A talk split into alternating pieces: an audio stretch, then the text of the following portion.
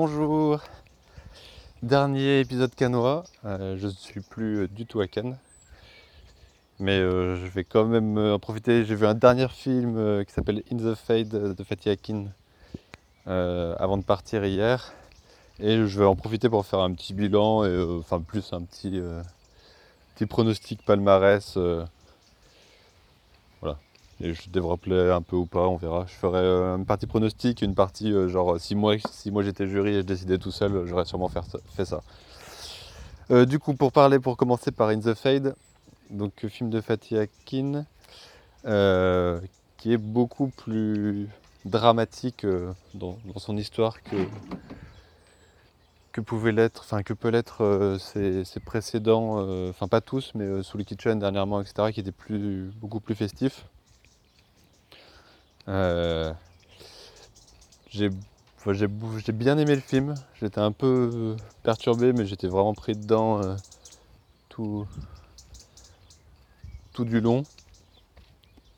Euh, ouais, il y a un peu trois parties. Une première partie découverte de, de, la famille, une deuxième partie procès et une troisième partie post-procès euh, qui s'appelle La Mer. Pas trop vous en dire non plus euh, dessus. Mais euh,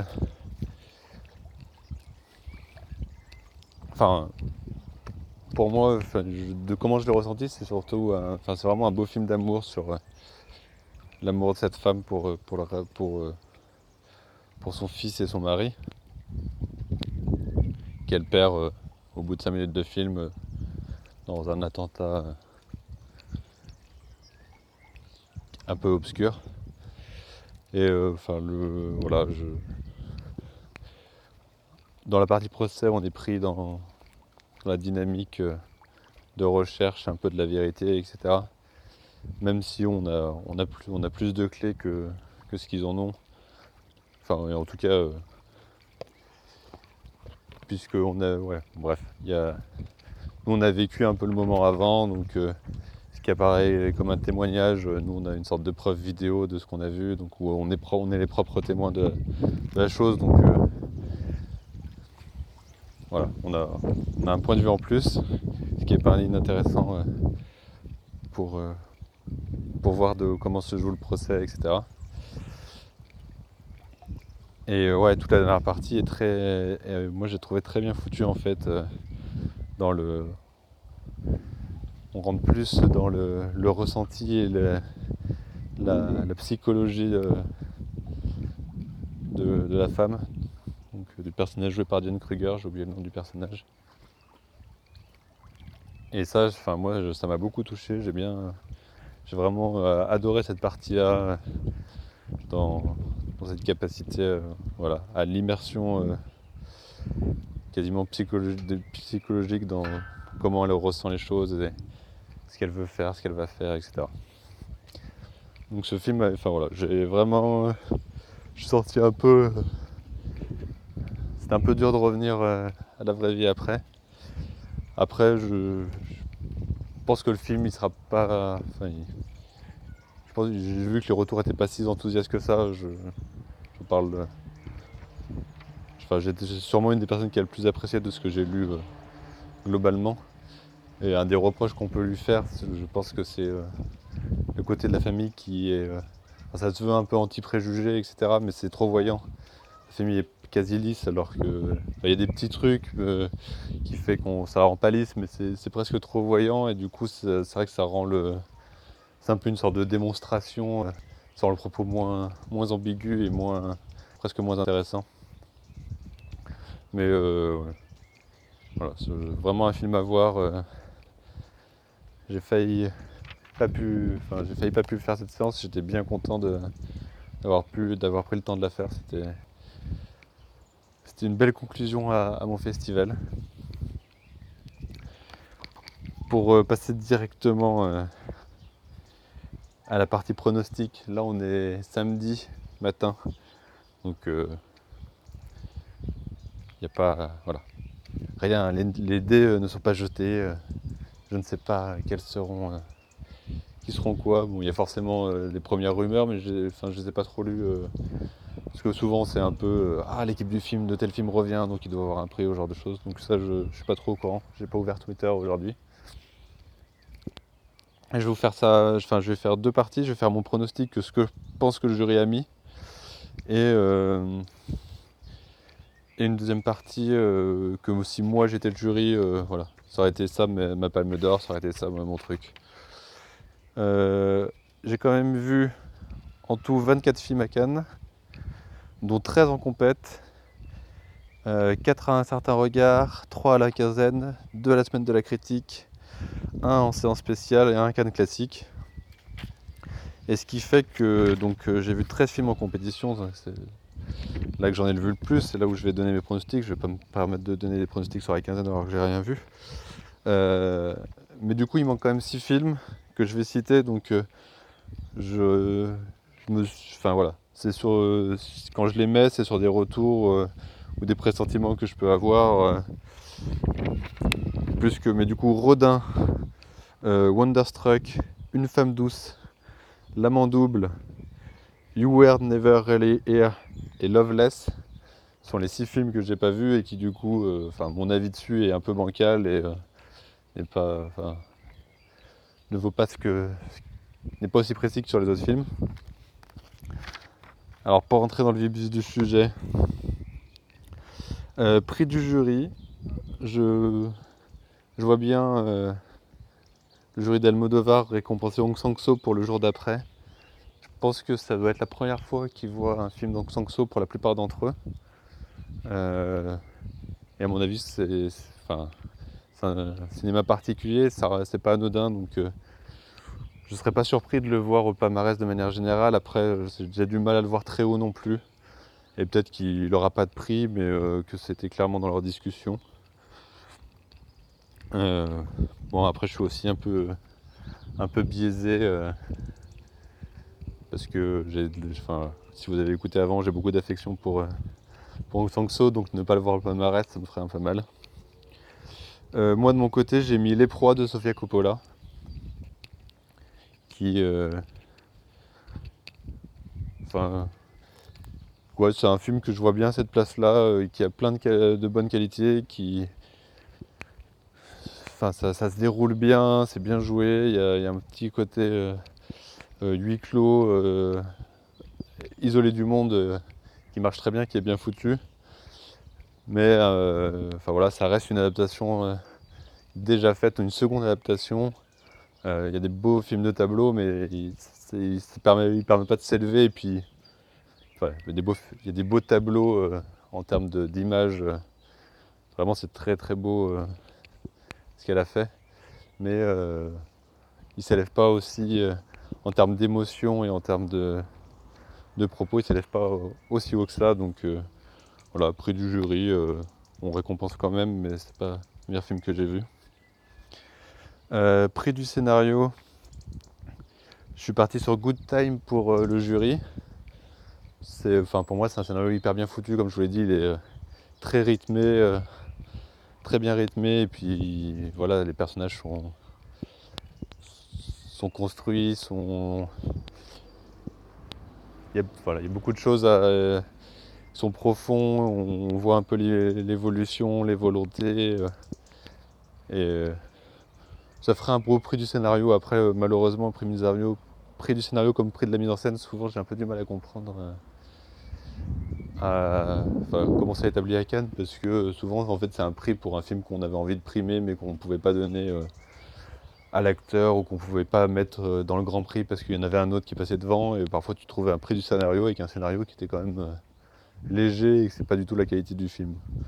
Mais bon, j'ai essayé de rester cohérent quand même. Euh, pour moi, Good Time avait le meilleur scénario à Cannes et j'ai du mal à voir jury le mettre plus haut que ça, donc ça me paraît très logique de le mettre en prix du scénario. Mon côté, j'ai mis le jour d'après, donc Sangso. Euh, j'aurais bien aimé le mettre plus haut euh, si j'avais lu ma liste euh, avant d'avoir vu les films. Après, c'est pas mon film préféré donc Sangso, mais ça reste un film donc Sangso, donc enfin c'est pas juste c'est un film donc Sangso, c'est que le film tu me le montres, je suis sûr que c'est de lui, et puis il y, a plein de choses intéressantes dedans. Et puis il y a d'autres films qui m'ont un peu plus surpris, un peu plus ému, donc je pas réussi à le mettre plus haut que le prix du scénario, et en plus, en tant que jeune scénariste qui essaye parfois de faire des films avec trois bouts de ficelle, voilà. lui, il a fait un scénario où il a trois lieux, trois personnages, et euh, ça tient euh, une heure et demie euh, sans, sans souci. Et... Voilà.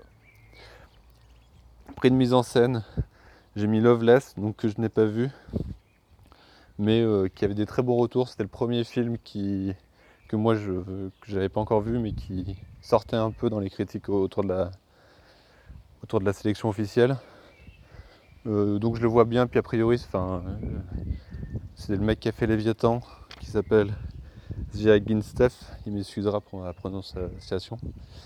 Euh, voilà, c'est très, euh, très esthétique. Euh, donc souvent le prix de la mise en scène peut aller un peu vers des choses qui sont très esthétiques, qui ne sont pas vraiment de la mise en scène, mais qui sont plus. ouais.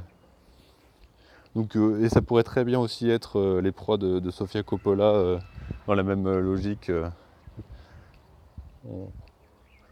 on récompense l'esthétique pour le prix de la mise en scène, ce qui n'est pas hyper cohérent, mais ce qui arrive un peu souvent. Moi j'ai préféré mettre The Square, euh, parce que justement, euh, parce que la mise en scène de The Square, euh, c'est la mise en scène que j'aime au cinéma. C'est une tendance à poser la caméra et de faire de la mise en scène sur ce qui se passe devant, sur les mouvements dans le cadre. Et, et je trouve qu'il il utilise très bien cet espace, ce cadre cet espace à l'image. Euh, le film a pas mal de, petits défauts, mais j'ai vraiment une, affection pour son approche. Euh, et c'était assez logique de le mettre en prix de la, mise en scène pour moi. Euh, prix d'interprétation masculine. Je l'ai mis à Masatoshi Nagasawa pour Vers la lumière pour le jury. je les vois quand même bien récompensés vers la lumière. Et le. Enfin, le personnage est très magnifique et il a plusieurs euh, niveaux de jeu. Il n'est pas seulement dans la joie ou dans la douleur. voilà. Il est assez fin et euh, je pense que voilà, je, verrai bien le jury. Après, il n'y a pas eu de grande performance masculine. Euh, j'ai entendu beaucoup de bien de Joachim Phoenix dans You Were Never Really Here, mais je ne l'ai pas vu donc c'est un peu difficile à, mettre. Et vu que je l'ai mis dans un meilleur prix pour le prix du jury, il peut pas avoir de prix euh, généralement. Euh. il cumule pas les prix. Euh. C'est dans les règles de Cannes maintenant. On, ne donne pas de prix à un seul, film. Je crois qu'il y a une exception, mais je ne sais plus laquelle c'est. Bref, j'ai pas fait d'exception moi. Donc voilà, je le vois bien sur Vers la lumière.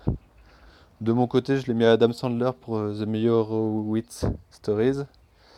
parce que déjà, elle est très bien dedans. Que je trouvais ça assez génial que le Festival de Cannes récompense Adam Sandler, qui est euh, plutôt un, comédien, euh, enfin qui vient plutôt de la grosse comédie US et euh, qui est souvent maltraité en France, alors que la grosse comédie US ne ressemble pas du tout à la grosse comédie française qui est vide et assez naze. Il joue dans, des films qui peuvent être pris de haut, mais qui sont beaucoup plus, plus fins, enfin, qui racontent beaucoup plus de choses que, que, ce qu'on pourrait croire au premier ador. Donc le voir récompensé au Festival de Cannes, honnêtement, ça me ferait, ça me ferait plaisir. Donc je, l'ai mis là, et puis euh, comme je l'ai dit avant, euh, il n'y a pas de, grands personnages et de, de grandes interprétations qui, sont évidents euh, que, qu'il faut lui donner et que, ça ira vers lui. voilà, si, si je pouvais la donner à Adam Sandler, ce serait un plaisir. Si je pouvais l'avoir aussi. Mais j'y crois pas trop que le jury fasse ce choix-là.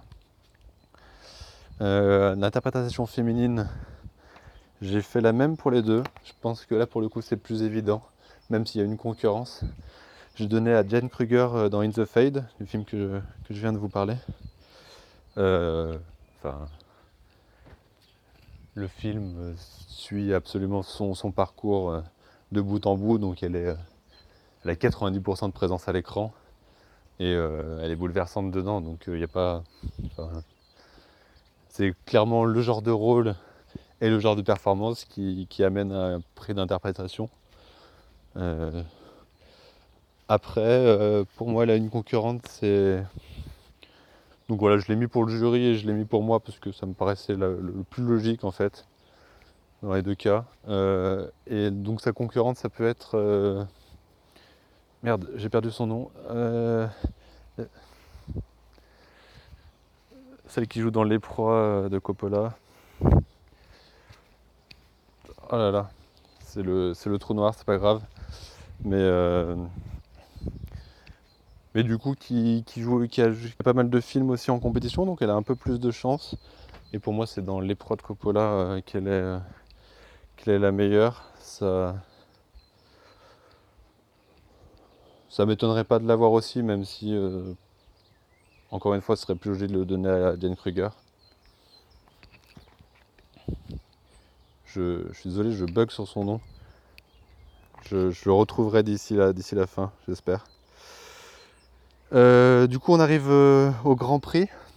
Euh, la demi-palme d'or, le film qui est reconnu mais qui n'a pas eu la palme d'or. pour le jury, je me, positionnerai sur You Were Never Really Here de Lynn Ramsey. C'est Nicole Kidman que je parlais. Je reviens dessus parce que vu que j'ai le nom qui est.